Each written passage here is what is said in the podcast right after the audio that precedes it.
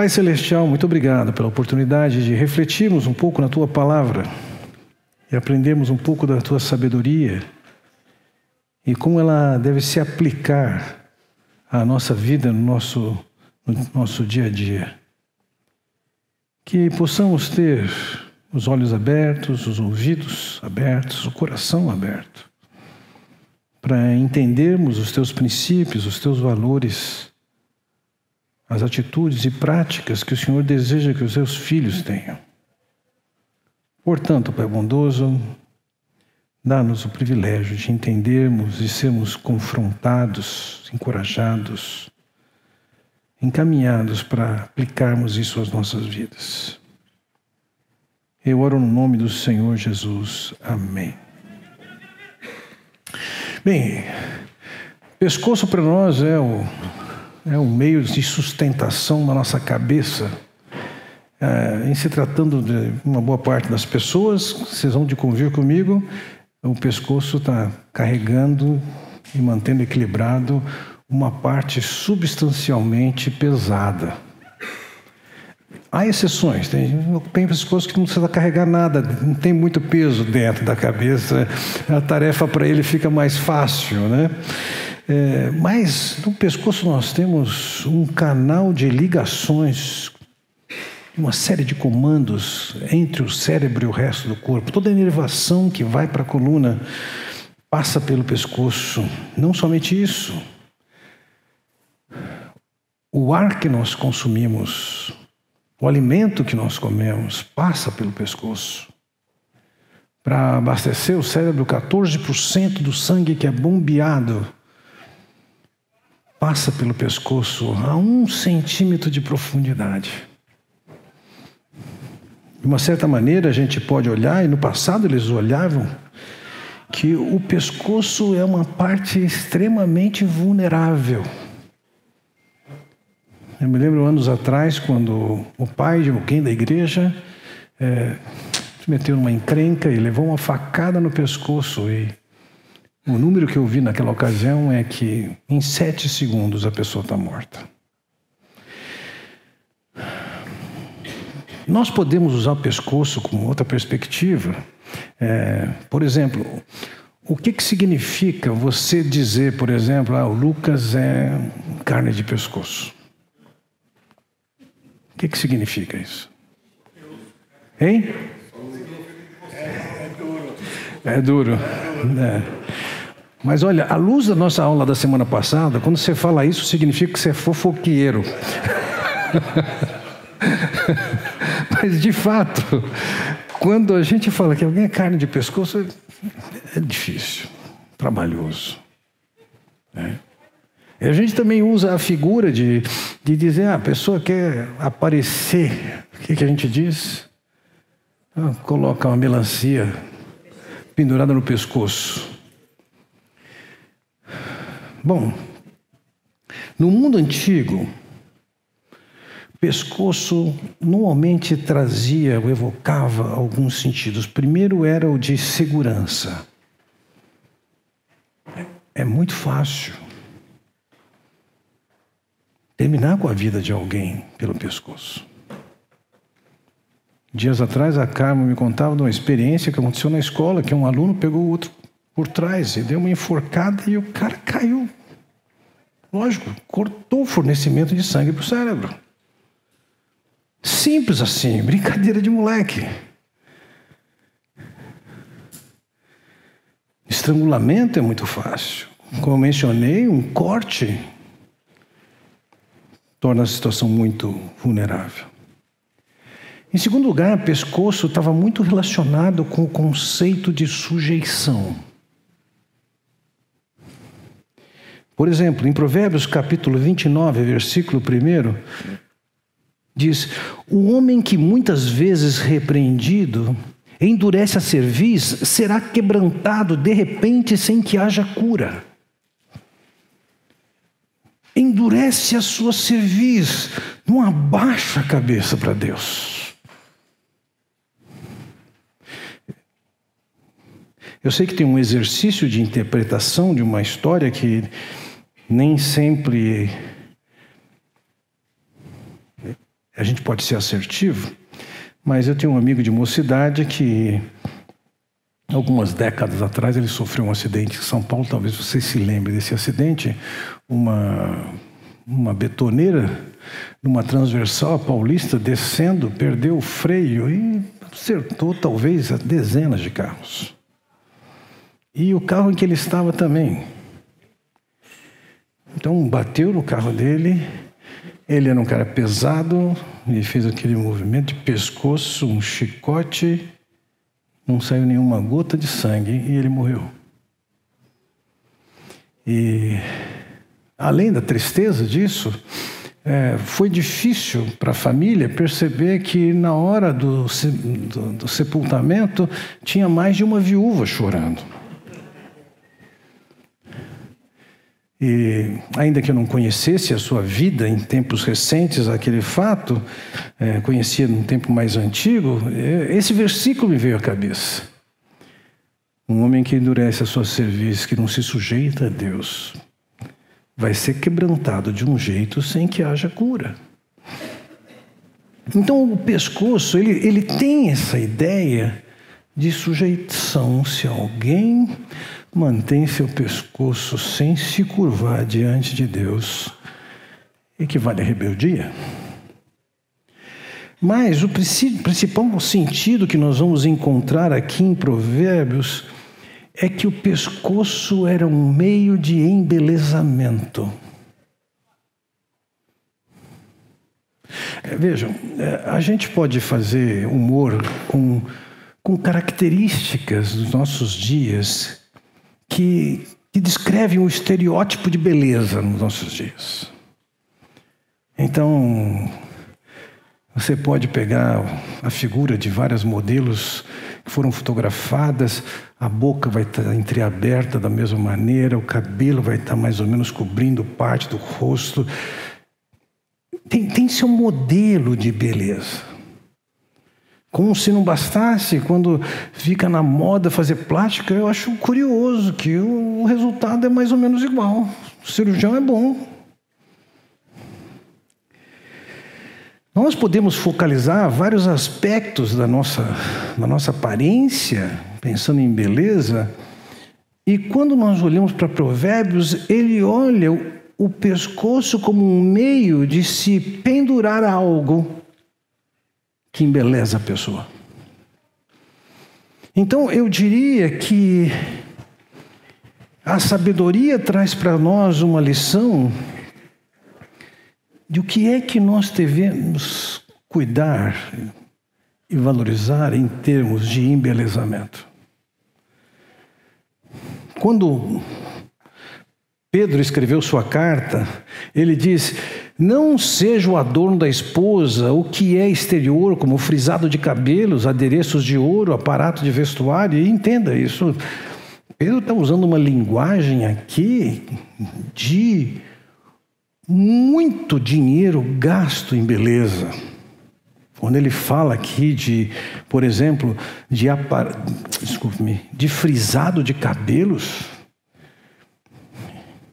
isso eram perucas que eram produzidas pelos germânicos na ocasião, que eram valorizadíssimas. Se fosse transportar o valor daquilo daquela época para hoje, chegava perto de uma dezena de milhares de dólares. Agora, estaria Pedro defendendo que não deve ter cuidado com a sua aparência? Não. É um pouco diferente. Ele vai apresentar aqui a maneira como nós devemos cuidar da nossa da nossa imagem. E ele vai dar praticamente nenhum valor para a aparência física, focalizando uma beleza interior. Manifesta no pescoço.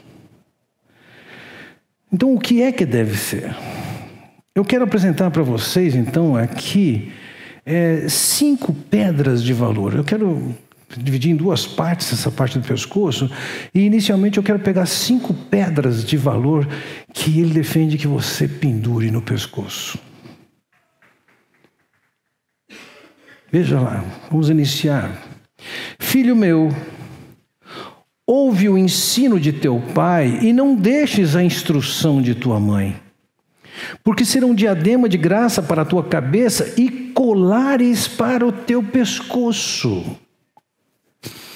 Então vamos olhar aqui para essa imagem do que é que deve ser valorizado no pescoço como um sinal de beleza. A primeira palavra que ele usa aqui é o ensino de teu pai. Traduz uma palavra hebraica que significa disciplina, instrução, correção, educação. No sábado passado, eu fiquei com os três meninos do meu filho, do Rafael, meus, meus netos, não são todos os netos, mas os três meninos. Carmo e eu ficamos com eles três, no meio de outras crianças, outras pessoas, e, e eu tinha que ficar de olho, mesmo porque tinha uma piscina no lugar. E tem um deles que você não para, já sabia que ele não ia ser um dia de descanso em hipótese alguma. E algumas vezes eu tive que olhar o menino do meio, o menino de baixo, chamar de lado, vem cá, senta comigo aqui que você está fazendo não está certo. Muda sua atitude. Não é desse jeito que brinca. Não é gritando. Não é agarrando a bola e não deixando jogar. Senta aqui. Naquele momento era o representante do pai ali. E eu tinha que passar alguma disciplina alguma instrução, alguma correção, alguma educação. Isso significava: senta aqui do meu lado, fica aqui um pouquinho. Não faz isso. Vamos você vai voltar lá agora. Mas você não vai gritar nem vai agarrar a bola. Posso ir? Não, espera mais um pouquinho aqui. Ele está dizendo: Saber ouvir a instrução do Pai é uma maneira de se embelezar. Além disso, além do ensino do pai, ele diz: não deixes a instrução da tua mãe. A palavra instrução aqui é a palavra Torá. E era a palavra também empregada para descrever a Escritura, todo o Antigo Testamento. E percebam isso também. Filho meu, ouve a instrução da tua mãe, ouve o ensino do teu pai. Temos uma pressuposição aqui: pais e mães estão ensinando seus filhos. Pais estão advertindo, estão disciplinando, estão corrigindo. Mães estão ensinando e estão ensinando a Escritura. É responsabilidade também da mulher ensinar a Escritura para a criança. E ele está dizendo assim: ouve isso, é, pendura isso no teu pescoço. Ouvir a advertência, a correção, o ensino do pai, ouvir a instrução da mãe, aquilo que ela pode ensinar das escrituras, significa que é uma boa coisa para a sua aparência. Também veja que ele diz no capítulo 3, versículos 21 e 22. Desculpe-me agora que eu percebi que não tinha projetado. Filho meu, ouve o ensino de teu pai e não deixes a instrução de tua mãe. Em 3, 21, 22 ele diz: Filho meu, não se apartem essas coisas dos teus olhos. Guarda a verdadeira sabedoria e o bom siso, porque serão vida para a tua alma e adorno ao teu pescoço. De novo, ele vai falar sobre como adornar o pescoço, e aqui ele diz o que? A verdadeira sabedoria. Significa que nós devemos, nós mesmos, os nossos filhos, instruí-los a ganhar sabedoria em como lidar com as coisas da vida.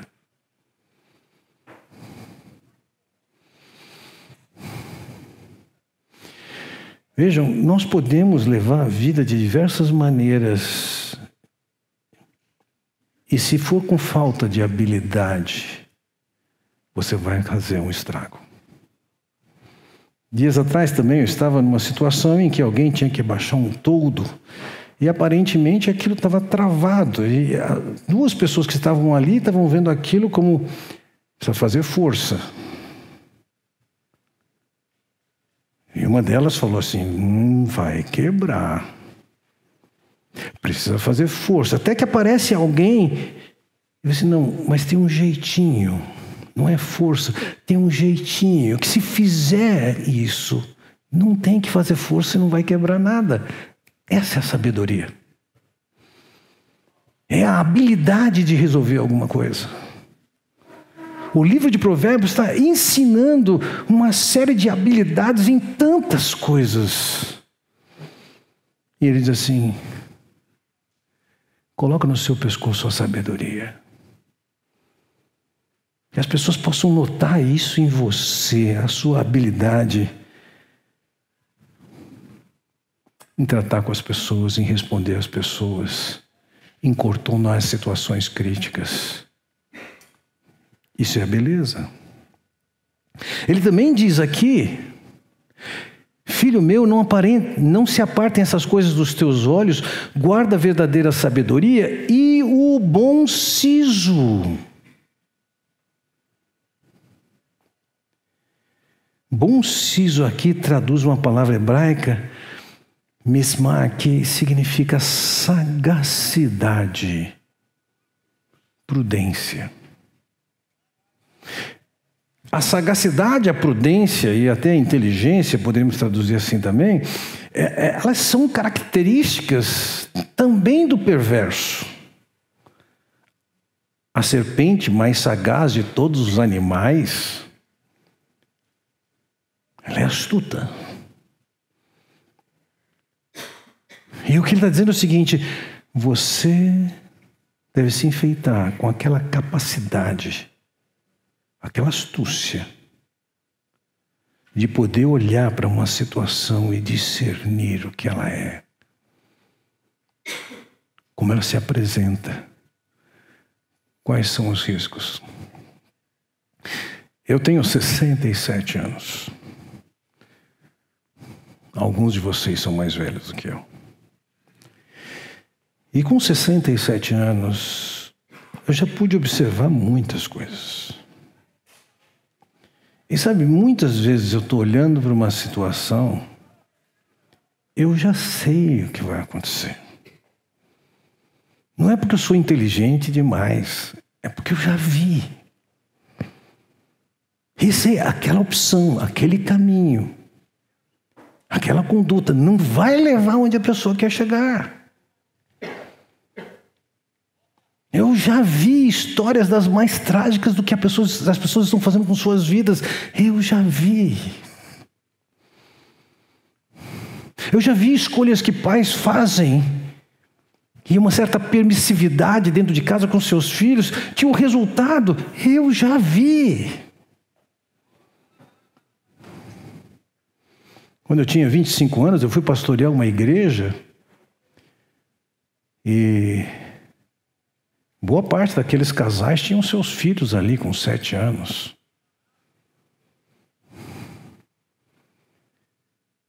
Depois de tantos anos, voltamos àquela igreja e aqueles que eram crianças de sete anos,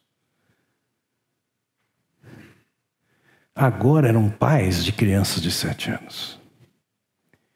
E eu me dei o trabalho de saber o que, aconteceu com aquelas crianças de sete anos de 25, 30 anos atrás. E sabe, não teve surpresa. A maneira como seus pais lidaram com aquelas crianças redundou naquilo que tinha acontecido com elas. Ele está dizendo: você deve se enfeitar dessa astúcia, dessa perspicácia, desse bom siso que ele cai aqui. Também no capítulo 6, versículo 20, ele diz: Filho meu, guarda o mandamento de teu pai e não deixes a instrução de tua mãe, ata-os perpetuamente ao teu pescoço, e penduras ao teu pescoço. Veja, aqui ele mudou um pouquinho, ele traz a palavra mandamento de teu pai. Ele já falou de ensino do pai, agora ele está falando de mandamento do pai. Mandato, preceito, decreto. Veja, a soma dessas palavras que ele está dando aqui o ensino, disciplina, a instrução da revelação de Deus, a sabedoria, o bom siso, aquilo que Deus decreta, é dizendo, na medida em que você está colocando no pescoço essas coisas, entenda isso. Essas são as marcas que Deus quer ver na sua vida.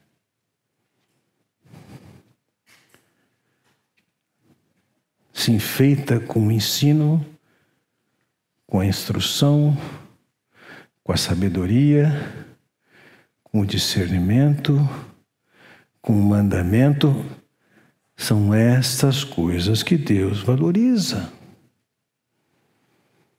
Na medida em que nós assimilamos essas coisas, Deus está dizendo: é isso que torna você uma pessoa bonita da perspectiva de Deus. Pode se enfeitar completamente, fazer plástica completamente transformadora. Entenda uma coisa: esse tipo de beleza, ela não vai acabar.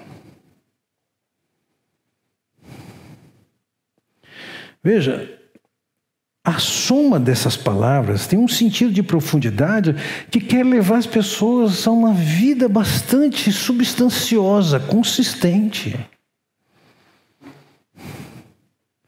Enquanto a nossa sociedade pode estar preocupada com a aparência física, com o porte atlético, com a roupa que está se vestindo, Deus está dizendo: atende ao ensino, à disciplina, à instrução o bom siso, o discernimento, a sabedoria.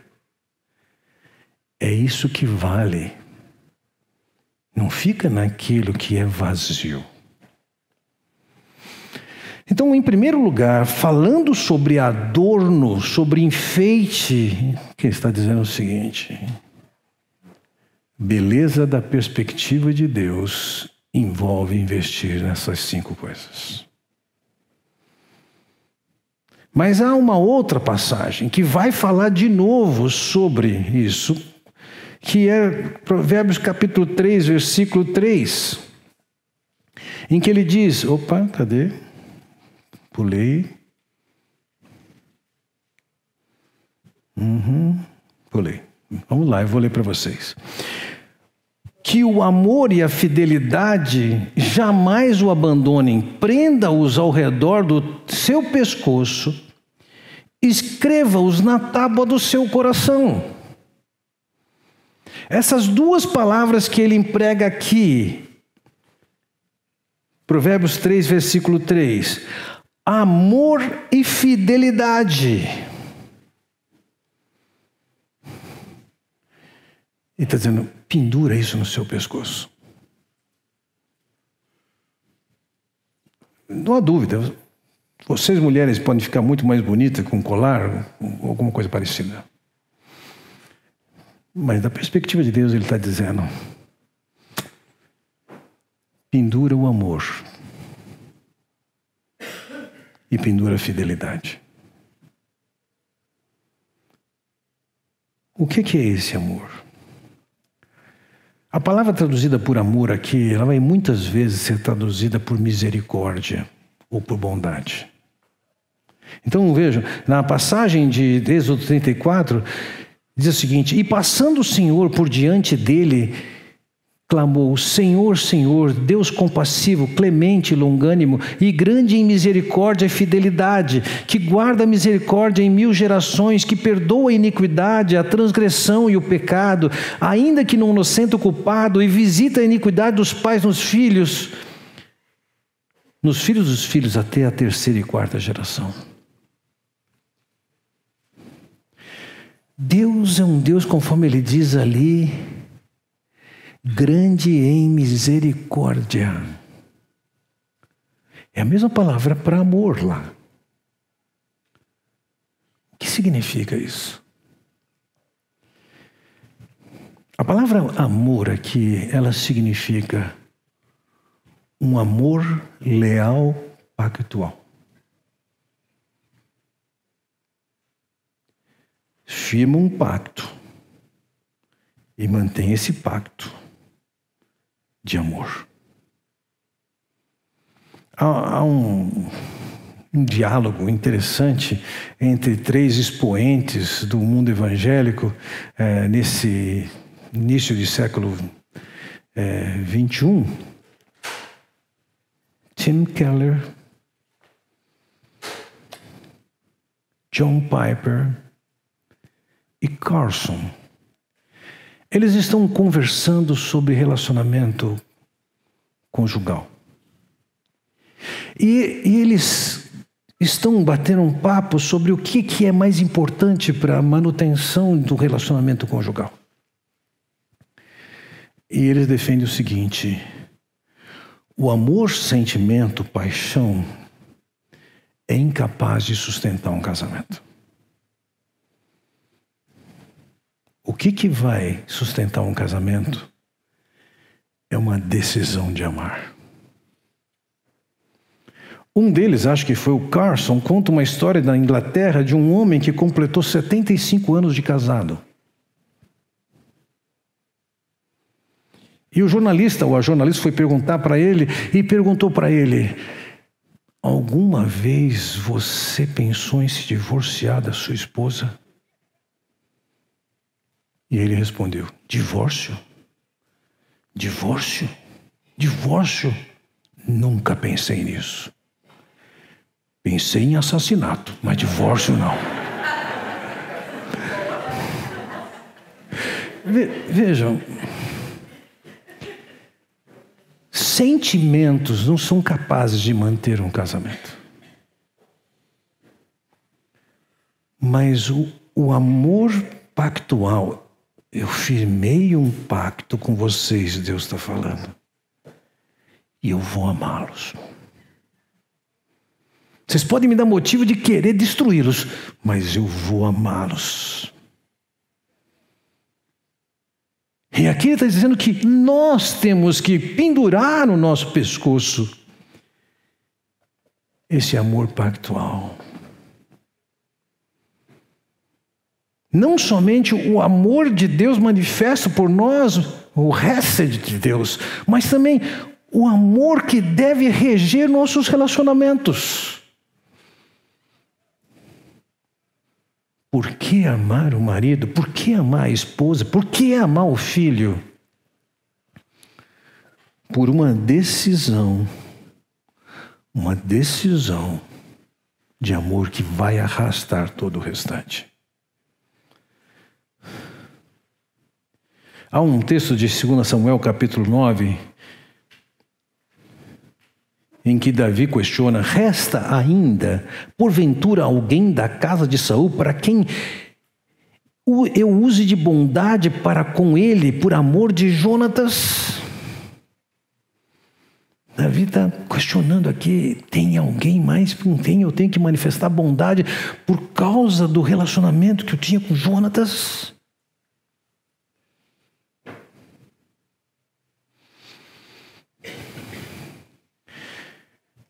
Deus está dizendo: um enfeite, um adorno, é um homem e uma mulher que manifestam, acima de tudo, que tem um pacto com alguém e que vai ficar firme nesse pacto, fielmente. Essa é a beleza que eu quero ver em vocês.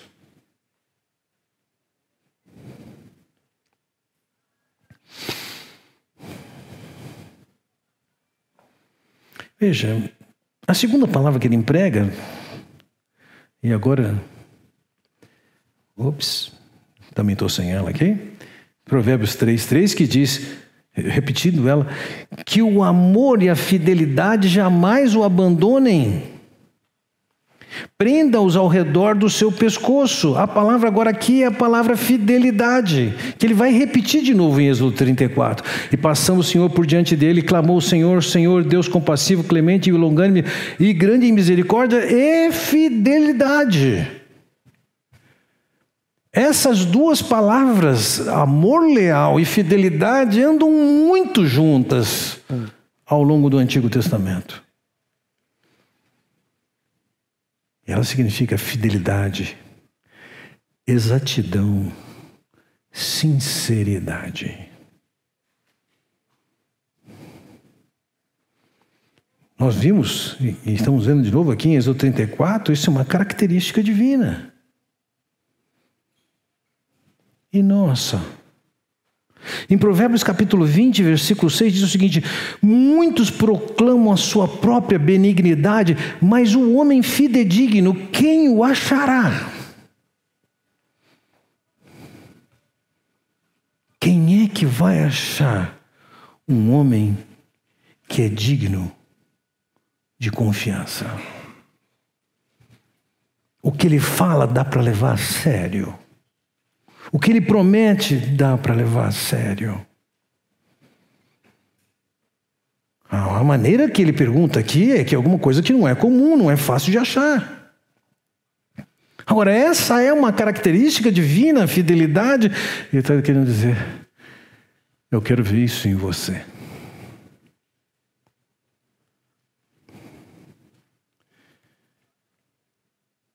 Quando você for prejudicado por alguma verdade, você não vai mudar a verdade.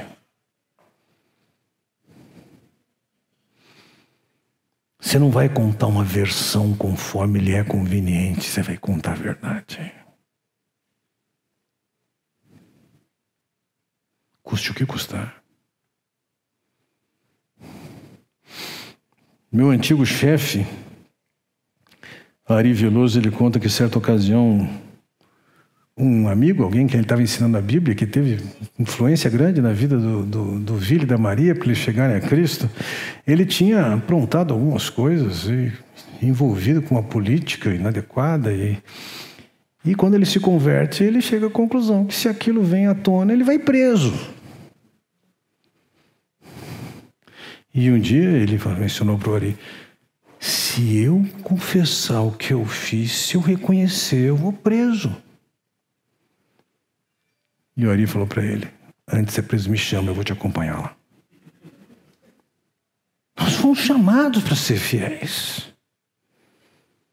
honestos, exatos.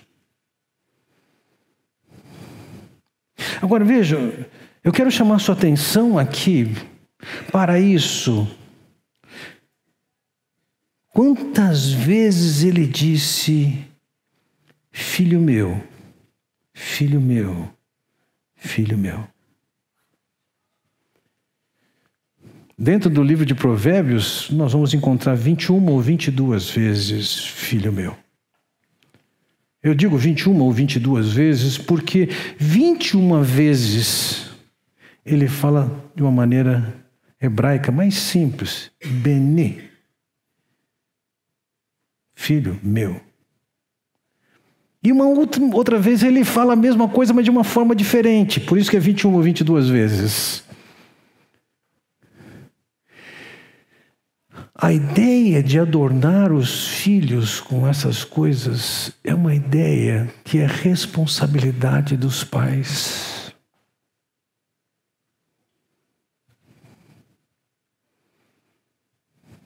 É em casa que a gente começa a instruir os filhos na sabedoria, na instrução, na disciplina, no discernimento, na sagacidade, no amor leal, na fidelidade. Agora, isso também cabe para nós. Muitos de nós não aprendemos essas coisas de nossos pais. Enquanto alguns de nós podemos ter tido pais que foram exemplos de dignidade, posso imaginar que alguns de vocês foram filhos de alcoólatras. E não tiveram a mesma sorte. E vamos entender o seguinte: isso aqui não é um impedimento que você assimile a beleza que Deus quer que você assimile. No tempo que eu estava preocupado em, em ser um bom pai, e eu diria para você: meu pai era um homem de caráter, mas ele era um homem extremamente ausente. No exercício da sua profissão, ele era um marítimo, ele passava seguramente três quartos do tempo dele fora de casa. A figura masculina, o homem, embora fosse digno, o convívio com ele era muito baixo. E eu queria aprender o que, que era ser um homem que fosse um pai. E sabe, a pessoa com quem eu mais aprendi a ser um pai, só por literatura, nunca tive com aquele homem, era um homem da cidade de Palo Alto, na Califórnia, que havia sido filho de um alcoólatra. E os ensinos dele sobre paternidade eram fantásticos. Tem coisas que a gente não, não adianta tentar voltar e aprender com o pai que não tivemos. Agora, não adianta nós ficarmos colocando culpa nessa situação, ou culpa no pai, ou na mãe, e achando que não tem mais jeito.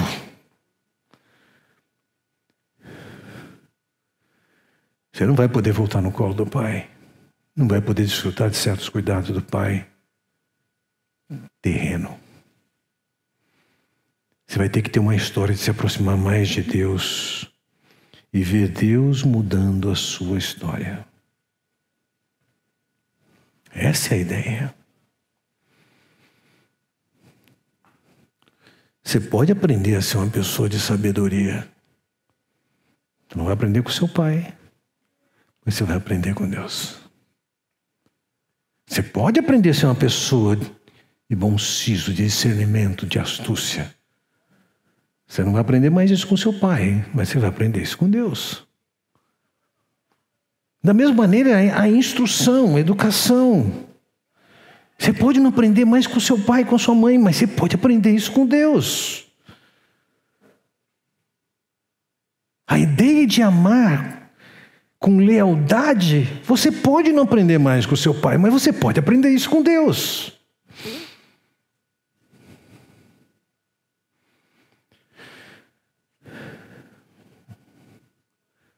Deus quer efetivamente seus filhos, seu povo bem adornado. Mas ele não se impressiona com o jeito do seu cabelo, o esmalte da sua unha, com o perfume que você usa. Escuta, eu não estou defendendo, falando nada contra essas coisas. Vamos colocá-la sob perspectiva. Ter uma aparência bonita e uma boca que não sai sabedoria é uma lástima.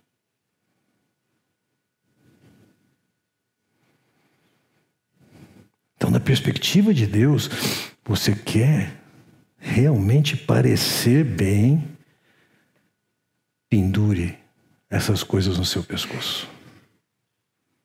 É isso que é beleza da perspectiva de Deus. É legal se reconhecer quando a sua filha está bonitinha, do jeito que ela está arrumada, sua neta está bonitinha, do jeito que ela está arrumada. Mas você elogia da mesma maneira quando ela tem uma atitude bacana.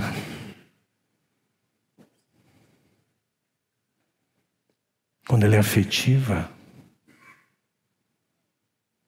Quando ela é respeitosa. Quando ela é carinhosa. Quando ela é grata. Quais são os valores que você está tá passando para os seus filhos? Qual a beleza que você quer ver neles? Você que é pai, olha essas 22 ocorrências de filho meu e pare para pensar o que que eu tenho que passar para o meu filho. O que que você tem que aprender, nem que seja do Pai Celestial.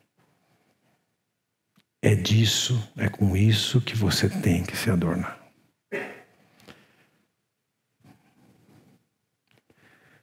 Já passei um minuto do meu tempo, não? É. Acho que não, acho que eu tenho alguns minutinhos para responder perguntas, se existem perguntas. Perguntas.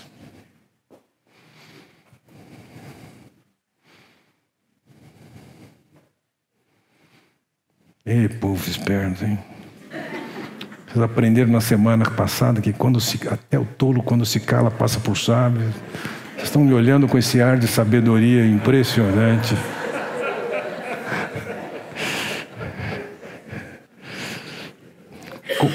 Como dizia meu professor, se você não faz a pergunta, você vai parecer que você sabe de tudo e vai manter sua ignorância.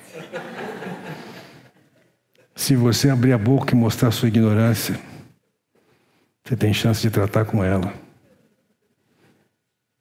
e ser mais sábio. Perguntas?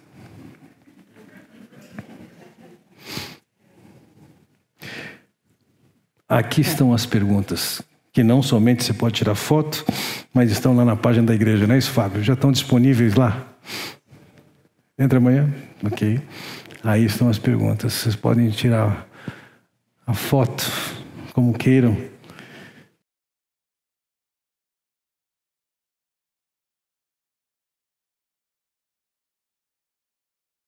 Um dos grandes inimigos da vida com Deus é quando nós dividimos a vida entre o que é profano e o que é espiritual.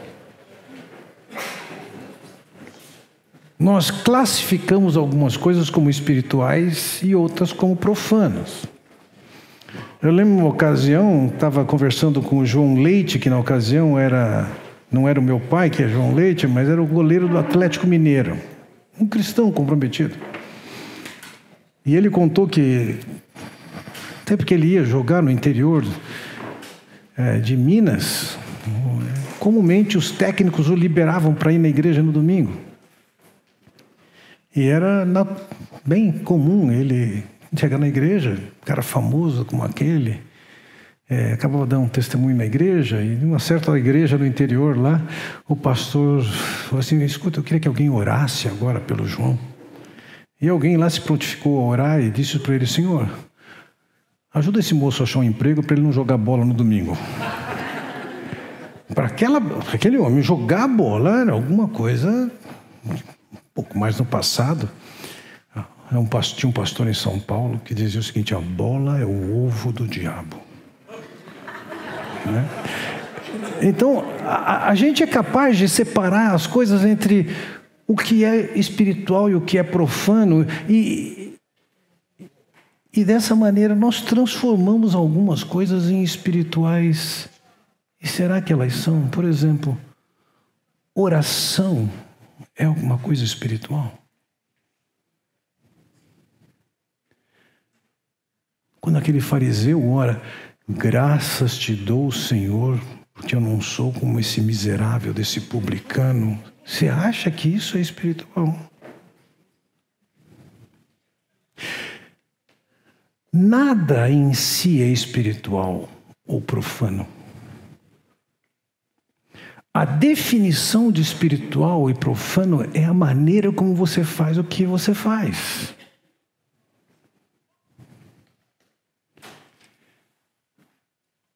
Nesse momento, nós vamos contemplar a questão de trabalho, vida profissional que é uma tendência de se pensar que isso está dentro do ambiente do profano.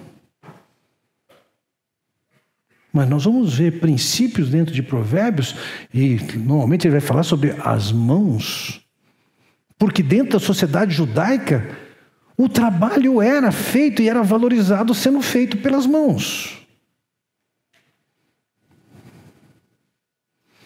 Em Provérbios capítulo 12, versículo 14, diz: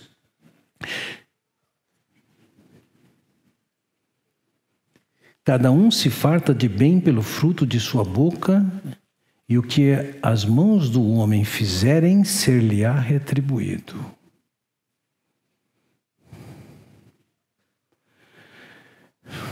Bom, o que você faz com as suas mãos, com o seu trabalho, tem valor. É, 14, 23, 23 diz: Em todo trabalho aproveito, meras palavras, porém, levam à penúria. Ele valoriza o trabalho e ele desvaloriza a preguiça. A indisposição, a má disposição para o trabalho. Lembremos o seguinte: alguém pode pensar que trabalho surgiu porque o homem pecou e, como castigo, vai ter que ir lá cuidar do jardim. Não, o, o cuidado com o jardim precedia a queda. O trabalho não é uma maldição profana. Eu separei aqui, antes de entrarmos nos textos bíblicos que eu quero olhar sobre isso, ah, as palavras de alguns homens, de pensadores cristãos ao longo do tempo sobre trabalho. Cotton Mather disse o seguinte: Deus fez o homem uma criatura de sociedade, esperamos benefícios da sociedade humana. Isso equivale a que a sociedade humana deveria receber benefícios de nós. Ou William Tyndale, que diz o seguinte: se olharmos externamente, há uma diferença entre lavar louças e pregar a palavra de Deus. Mas no tocante a agradar a Deus, nenhuma em absoluto. Tyndale, parece que falando de um de um provérbio nosso, nosso provérbio, o trabalho enobrece o homem. Tindeio diz o seguinte: em todo trabalho aproveito. E é isso que está escrito em Provérbios capítulo 14, versículo 23. Daqui a pouco eu acho aqui. Em todo trabalho aproveito. Latimer disse o seguinte: Isso é uma coisa maravilhosa. O Salvador do mundo e o Rei acima de todos os reis não se envergonhou de labutar, sim, e de usar tão simples ocupação. Aqui ele santificou toda espécie de ocupação.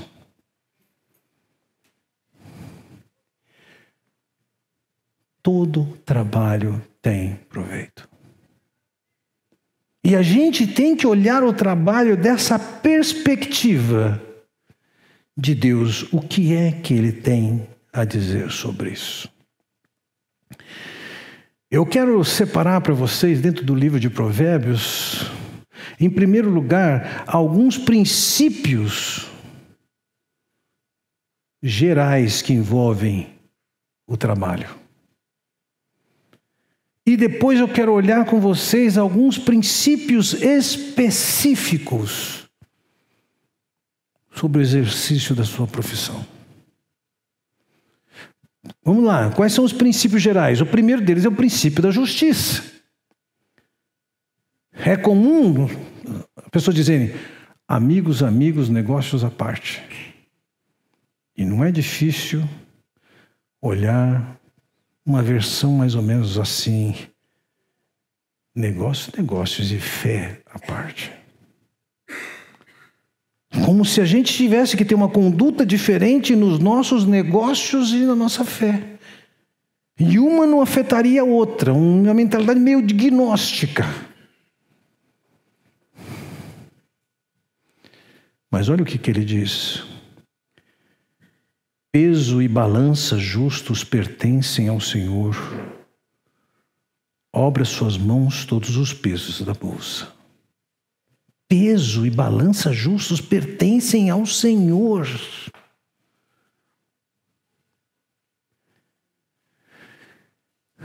Quando você entrega para a pessoa aquilo que é justo,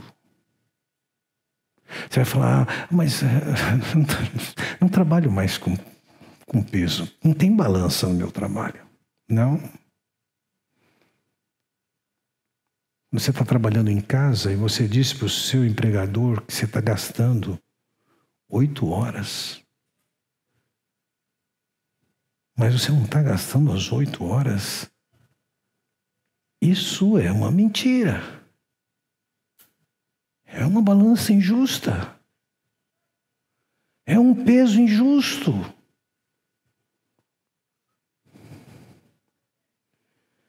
A fé cristã, ela aborda todo o ser. E entenda uma coisa: você não tem o direito, da perspectiva de Deus, de estar roubando o seu, o seu empregador, usando o tempo que você tem para trabalhar para ele, nem mesmo para pregar o evangelho ali dentro.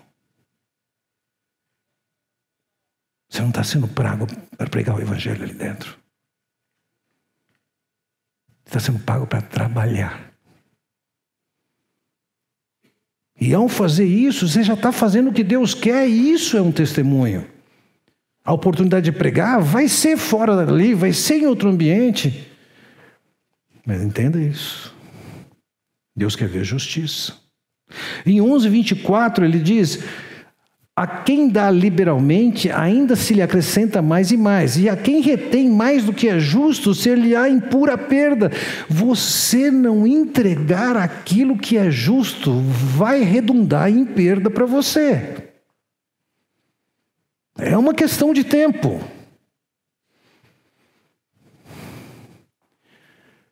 Se você retém o salário de alguém que merece aquele salário,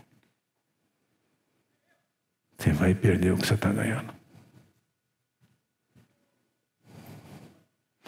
No capítulo 22, ele diz: Não roubes ao pobre porque é pobre, nem oprimas em juízo ao aflito, porque o Senhor defenderá a causa deles e tirará a vida aos que os espojam.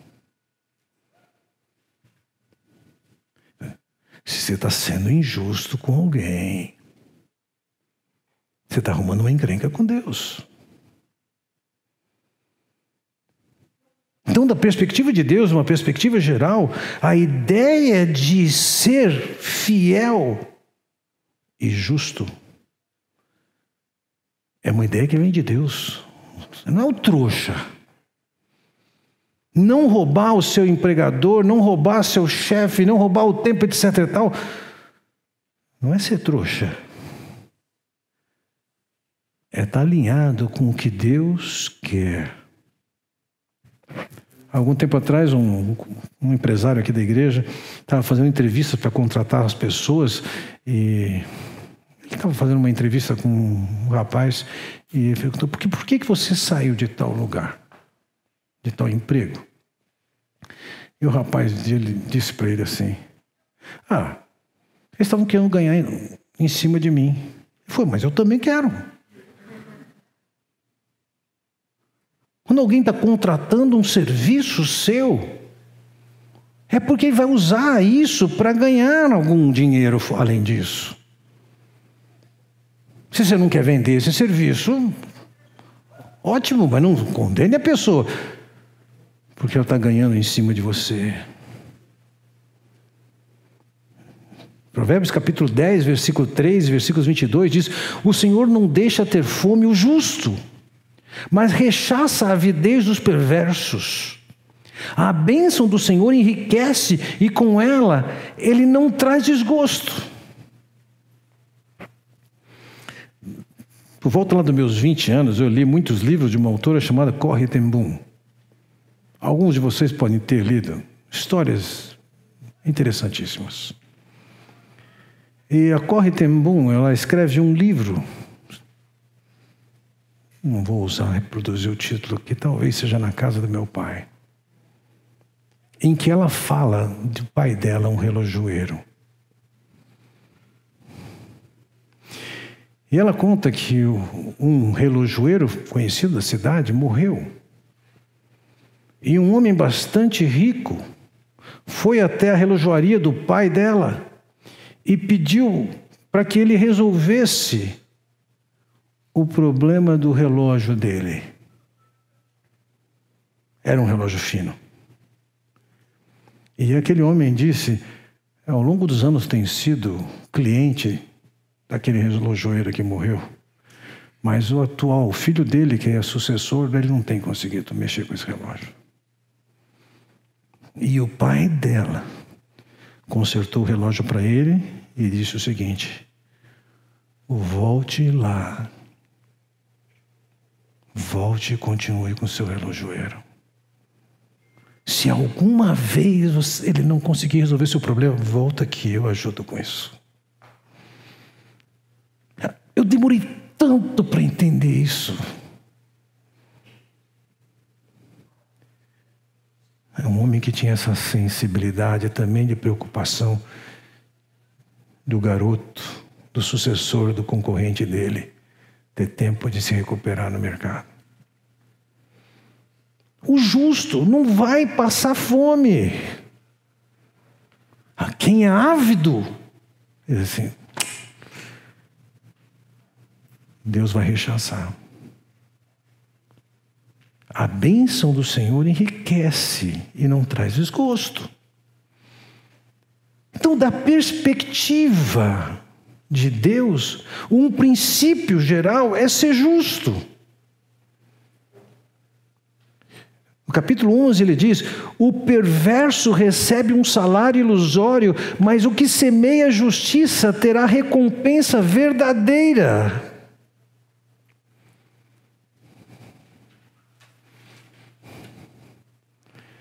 No ambiente do trabalho,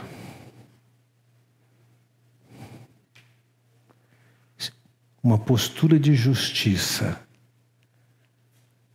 acaba redundando em recompensa.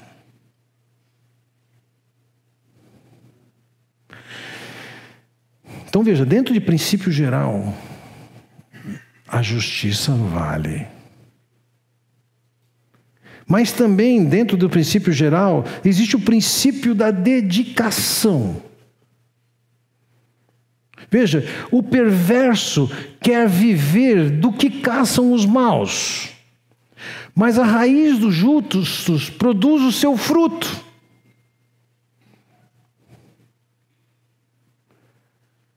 O perverso, está adequando a sua vida à luz do padrão de outros perversos. Mas o justo, ele produz. Ele produz. Não está esperando acontecer, não está esperando que o governo dê. Ele produz. O caminho do preguiçoso é como que cercado de espinhos, mas a vereda dos retos é plana. O preguiçoso, ele não quer, ele não quer se mover em nenhuma direção. Oh. Todo lugar parece que ele vai ser espetado, ele fica inerte.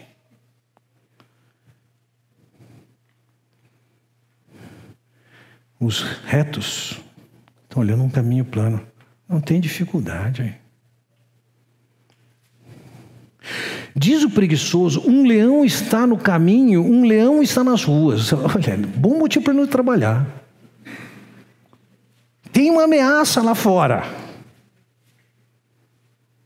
Como a porta se revolve nos seus gonzos, assim o preguiçoso no seu leito. O preguiçoso mete a mão no prato e não quer ter o trabalho de levar a boca. Um dos piores personagens dentro do Antigo Testamento é o preguiçoso. E é bom a gente ler isso porque nós estamos num país que valoriza o malandro.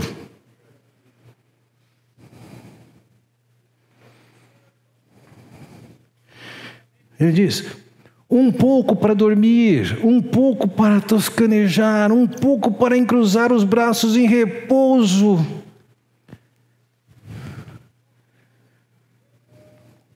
O preguiçoso.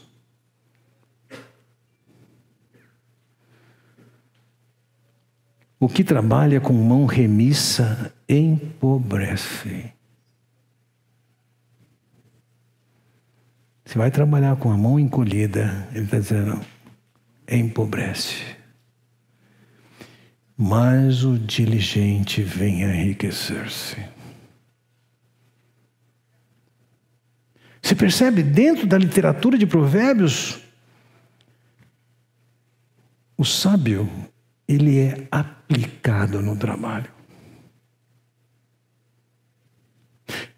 O preguiçoso deseja e nada tem, mas a alma dos diligentes se farta. Ou, como ele diz, o preguiçoso morre desejando porque as suas mãos recusam trabalhar.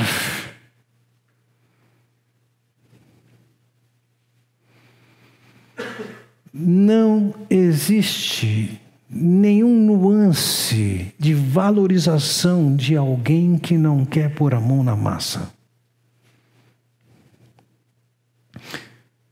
Eu me lembro anos atrás, nós estávamos em vias de contratar alguém aqui na igreja e um nome de alguém que eu conhecia bem foi muito bem indicado. E tinha várias pessoas que estavam apoiando aquele nome.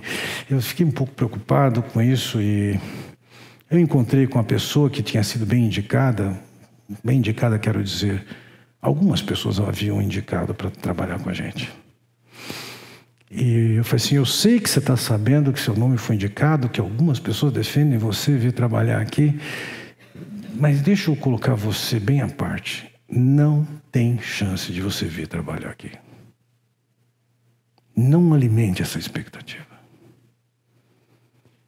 Ele perguntou: Posso saber por quê? Eu falei: Claro. Se você vier trabalhar aqui em um ano, se você não me matar, eu te mato.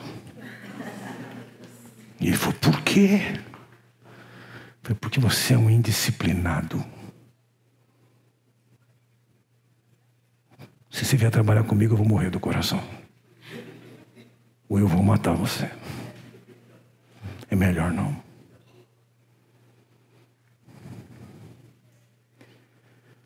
O preguiçoso ele deseja. Mais do que isso, ele morre desejando, mas ele não quer pôr a mão na massa. A preguiça faz cair em profundo sono e o ocioso vem a padecer de fome. Então ele vai dizer: Não ames o sono para que não empobreças, abre os olhos e te fartas do teu próprio pão.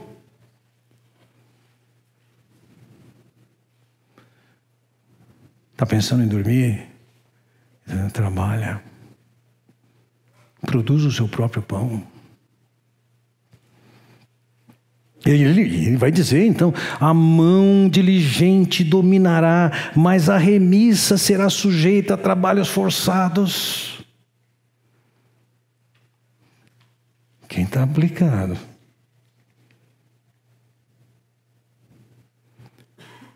Vai dominar. Mas má vontade vai ser forçado a trabalhar. Como vinagre para os dentes e fumaça para os olhos, assim é o preguiçoso para aqueles que o mandam. Ou, oh, o que ajunta no verão é filho sábio, mas o que dorme na cega é filho que envergonha. E por isso ele vai dizer: vai ter com a formiga, o preguiçoso, considera os seus caminhos e ser sábio, não tendo ela chefe, nem oficial, nem comandante. No estio prepara o seu pão na cega e ajunta o seu mantimento. Ele olha para a formiga, se espelha nela. Ela está aplicada. E vejam, isso é alguma coisa que nós temos que ensinar nossos filhos. Eles têm que aprender a trabalhar. Tem uma série de tarefas que podem ser feitas dentro de casa e tem que ser feitas dentro de casa. Meu filho, certa ocasião, passou seis meses fora de casa, no exterior, e depois que ele passou assim, eu fui até o lugar em que ele ficou para expressar meu agradecimento pelo ter acolhido e o indivíduo que o, que o hospedou, Rodney, ele falou, deixa eu te apresentar um camarada, ele trabalhou, o Rafael trabalhou muito tempo para esse camarada. E esse camarada contou umas cenas engraçadas com o Rafael. Quer dizer, engraçado para ele, não para o Rafael. E aí ele disse assim: ele trabalha duro. Ah, meu Deus, tudo que eu queria ouvir.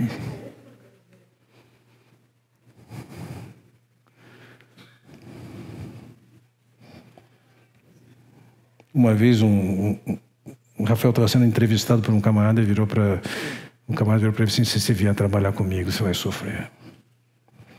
Eu coloco uma pressão em cima. Ele falou assim: se você conhecesse meu pai, você não me ameaçava com isso. A mão diligente dominará, mas a remissa será sujeita a trabalhos forçados. O preguiçoso deseja e nada tem, mas a alma dos diligentes se farta. O preguiçoso não assará a sua caça, mas o bem precioso do homem é ser ele diligente.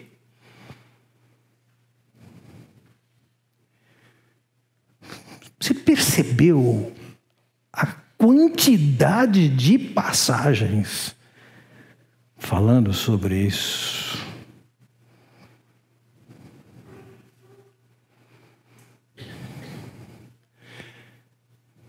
A figura do preguiçoso para Deus é nojenta. E isso começa dentro de casa. Ai, tenho que cultivar meu tempo com Deus. Cultiva seu tempo com Deus, arrumando a sua cama quando você levanta.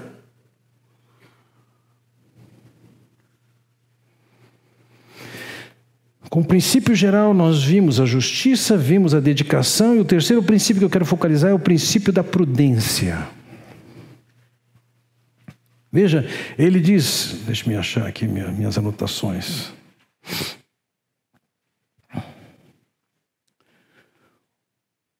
O servo prudente goza do favor do rei, mas o que procede indignamente é objeto do seu furor.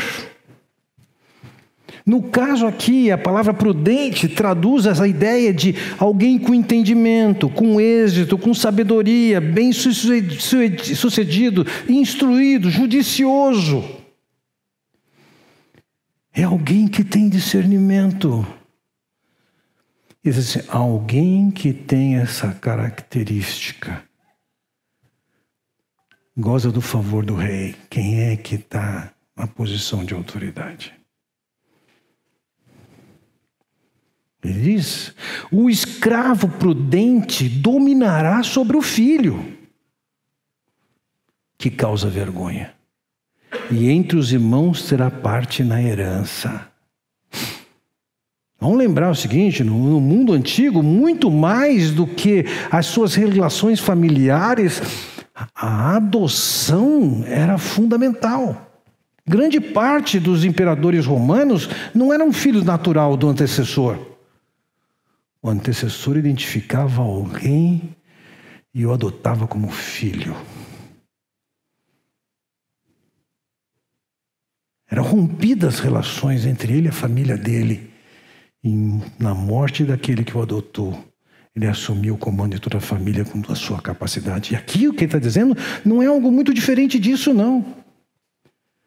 O escravo prudente vai dominar sobre o filho que causa vergonha.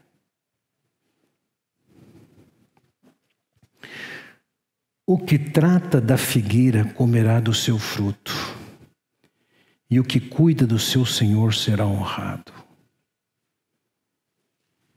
Que coisa interessante. Está cuidando da árvore frutífera, tem visão.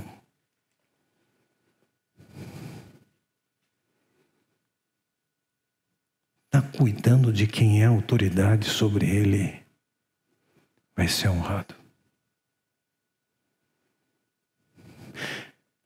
Três princípios gerais: justiça, integridade,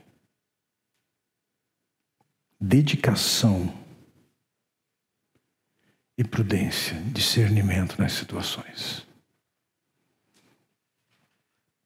Tempos atrás, eu, anos e anos atrás, estava conversando com um amigo, um empresário, e perguntei para ele: escuta, se em alguma circunstância eu tiver que não depender e não trabalhar na igreja e tiver que arrumar um emprego, eu tenho alguma chance no mercado de trabalho?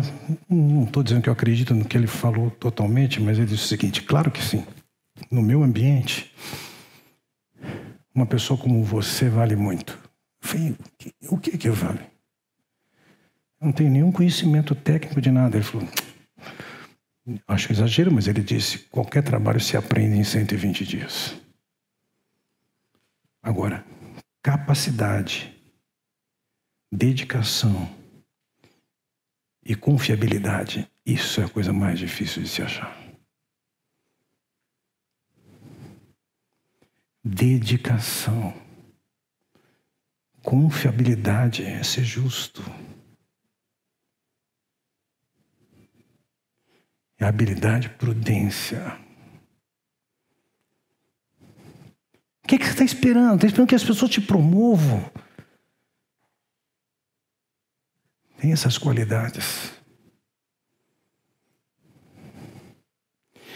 Mas existem alguns princípios específicos do trabalho que vale a pena considerar e que eu acho que Provérbios, ainda que esteja num ambiente totalmente, em termos tecnológicos, superado, nós vamos perceber algumas dicas que valem para nós hoje. E o primeiro princípio que eu chamo a sua atenção aqui é o princípio da automação. Veja, ele diz ali em Provérbios 14: Não havendo bois, o celeiro fica limpo, mas pela força do boi há abundância de colheitas. Para ele, o boi era a nova tecnologia vai fazer em horas o que se fazia em muito tempo. Dias atrás estava ouvindo um fazendeiro contando. Aquilo que era um trabalho que demorava um mês, hoje, com drones, faz numa tarde.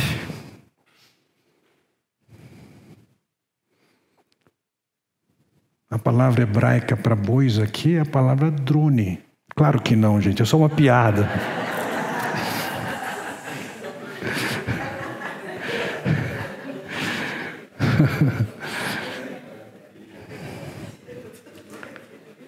Veja, não ter boi significa uma série de facilidades. Você ter o boi, você tem que alimentar. Você tem que dar água, tem que cuidar. Olha aí, quantos quilos uma vaca come por dia? 50 quilos. Dá trabalho ter, uma, ter um boi. Mas uma vez que você tem, você pode aumentar muito a sua produção. A força do boi é a abundância.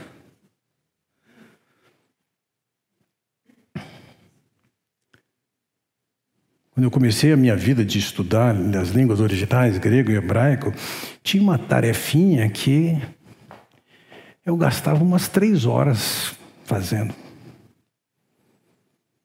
Mas depois, com alguns recursos de tecnologia, de programa, em cinco minutos eu tenho a resposta que eu gastava em três horas. Mas tive que aprender, tive que investir.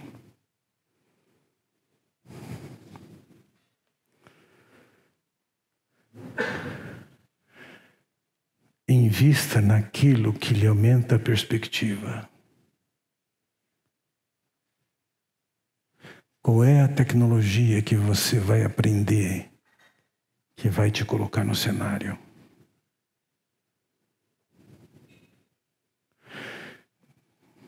Grosso modo, só como ilustração, no passado, você chegava numa igreja, sabe como é que você cantava? Tinha os inários. Você podia comprar um inário, tinha, estava lá um inário. O cara só dizia o número, você abria e lia. Mas aí inventaram, inventaram o retroprojetor. Barbaridade, que tecnologia. Alguém escrevia numa transparência, colocava lá, uau! E teve gente que se tornou a fera do retroprojetor. E parou no retroprojetor. Quando chegou o projetor multimídia ligado com o computador, o cara. Ah, não sei, eu quero trabalhar no retro. Quero, tem mais retro. Você não pode ficar olhando para trás, você tem que olhar para frente. Princípio específico, o princípio da competência. Vês a um homem perito na sua obra, perante rei será posto e não perante a plebe. Vê alguém que é capaz e conhece o assunto tremendamente. Ele não vai atender qualquer um. Ele é tão bom que o pessoal vai pagar mais caro para tê-lo. Quem pode mais, chora menos.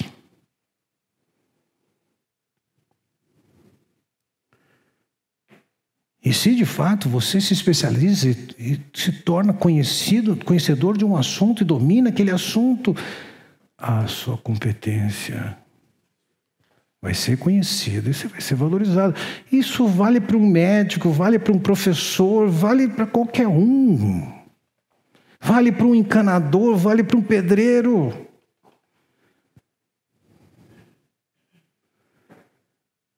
Um homem que se especializa no assunto, conhece bem o assunto, quem pode vai pagar para ter esse serviço? Agora, isso, isso, isso envolve estudar.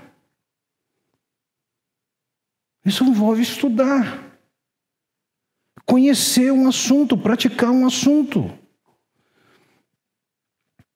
Infelizmente eu esqueci o nome, mas após a Segunda Guerra Mundial, uma família veio, eles eram de origem tcheca, mudaram de lugares, passaram pela Alemanha e vieram para o Brasil. E naquele tempo pós-guerra, aquela moça tinha feito um curso de agronomia, mas com a escola destruída em todos os aspectos, o que ela aprendeu no Brasil foi quase nada.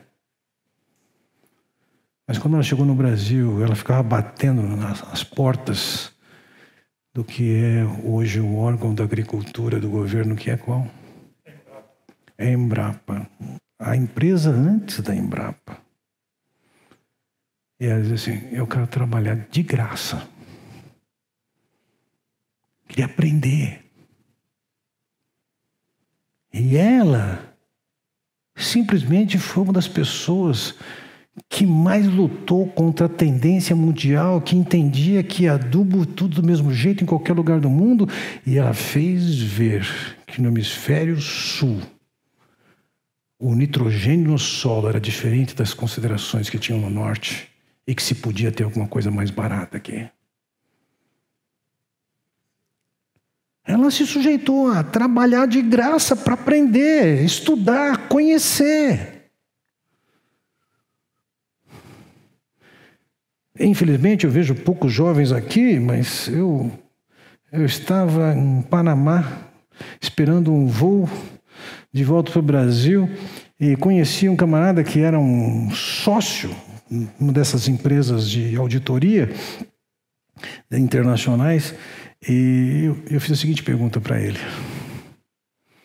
Como é que vocês na sua empresa estão lidando com a realidade de que os jovens não querem ter tempo para aprender e, se não forem promovidos, vão embora do emprego.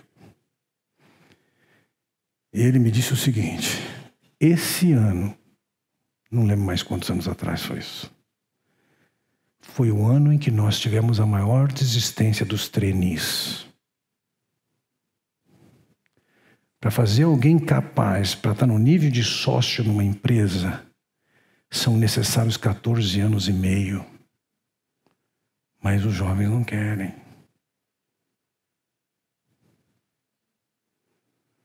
Não querem aprender.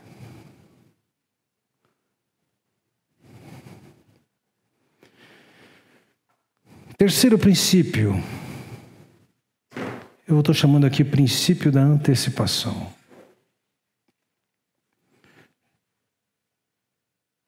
Não é o Provérbios, mas é Daniel que diz: nos últimos dias a ciência se multiplicará. Gente, chegamos nesse tempo.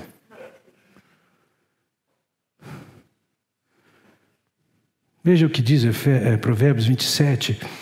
Esforce-se para saber bem como suas ovelhas estão, dê cuidadosa atenção aos seus rebanhos.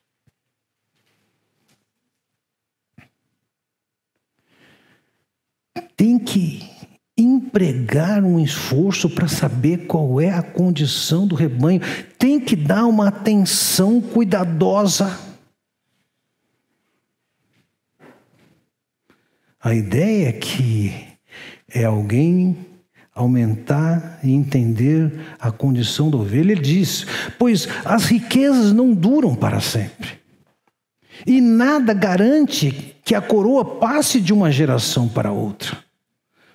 Quando o feno for retirado, surgirem novos brotos e o capim das colinas for colhido, os cordeiros lhe fornecerão roupa e os bodes lhe renderão o preço de um campo. Haverá fartura de leite de cabra para alimentar você e sua família e para sustentar as suas servas. O feno retirado, versículo 25 vão surgir novos brotos. Tem coisas que têm que ser feitas agora para aparecer amanhã. Se você não cuidar agora, amanhã não vai aparecer. Se deixar o feno lá, a terra não vai produzir ali. Ele está dizendo: retira o feno dali. Para que os brotos nasçam. Vai ter uma nova colheita.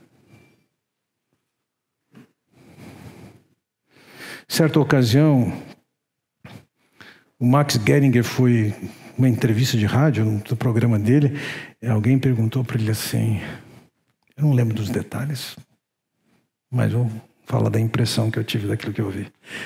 Eu tenho 40 anos, eu não falo inglês e estou desempregado. O que, que eu faço? E ele falou: senta e chora.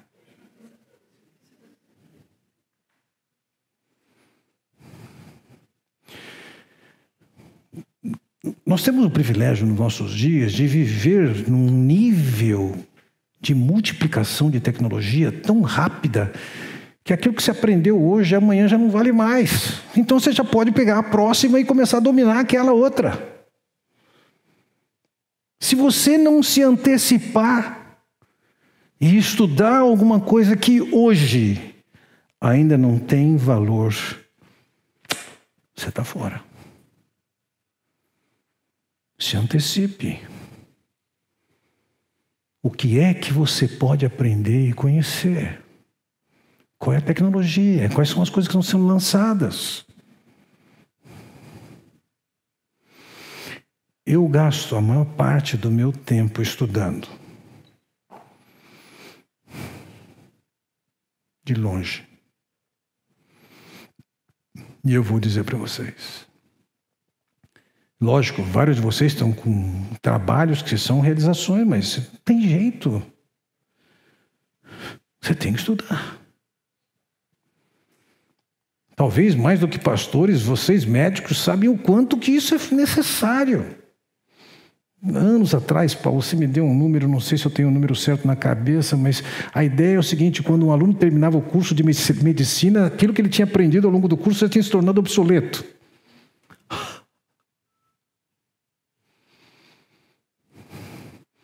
Sempre aprendendo. Não importa a área que você está, sempre aprendendo. E aprendendo daquilo que poderá dar uma ênfase, dar importância amanhã e não hoje. Então vejam, nós na condição de, com esses valores nós temos que reconhecer e aplicar esses princípios. Ele diz: os planos do diligente tendem à abundância, mas a pressa excessiva à pobreza. Temos profissionais, faça planos. O que, que você vai estudar? Uma ocasião, alguém entrou em contato, não sei se via e-mail, como foi, queria conversar com um dos pastores, eu resolvi atender o camarada. E, e ele falou para mim: é, podemos nos encontrar em algum lugar? Eu falei, podemos. Eu tenho disponibilidade seis e meia da manhã. Encontro você seis e meia da manhã na DiCapri. Não sabia quem era, não conhecia quem era. Mas quando eu cheguei, ele sabia quem era, ele se manifestou. Ali tinha um jovem de 22 anos. E eu perguntei para o moço: Moço, o que, que você faz? Eu toco. Eu toco o quê? Toco violão. É bom. E que mais que você está estudando? Não, eu toco. Mas você não está pensando no seu futuro? Eu falei, não, o versículo que eu mais gosto da Bíblia é o seguinte: O Senhor é meu pastor e nada me faltará. Eu falei esse, esse versículo é legal, eu gosto dele também. Mas tem um outro que eu gosto também, falei para ele assim: aquilo que o homem semear, isso ele ceifará. Você está plantando para o futuro,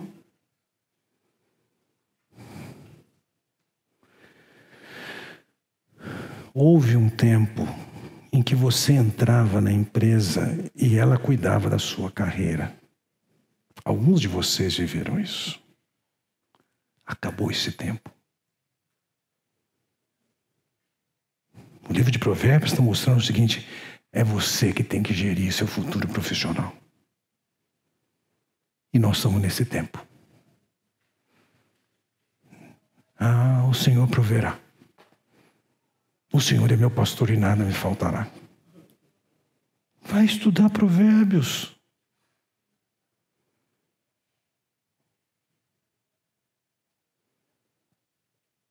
Serve. Vamos orar. Pai Celestial, quero te agradecer pela oportunidade de olharmos para a tua palavra com tantos princípios de sabedoria que podem nos ensinar a ser justos, ser prudentes, sermos dedicados, investirmos em coisas novas, em tecnologias, em nos anteciparmos. Ó oh, Senhor, que cada um aqui possa se debruçar sobre esses princípios da tua palavra e construir sua carreira, sua vida profissional a partir da tua sabedoria. É o que eu oro no nome do Senhor Jesus Cristo. Amém.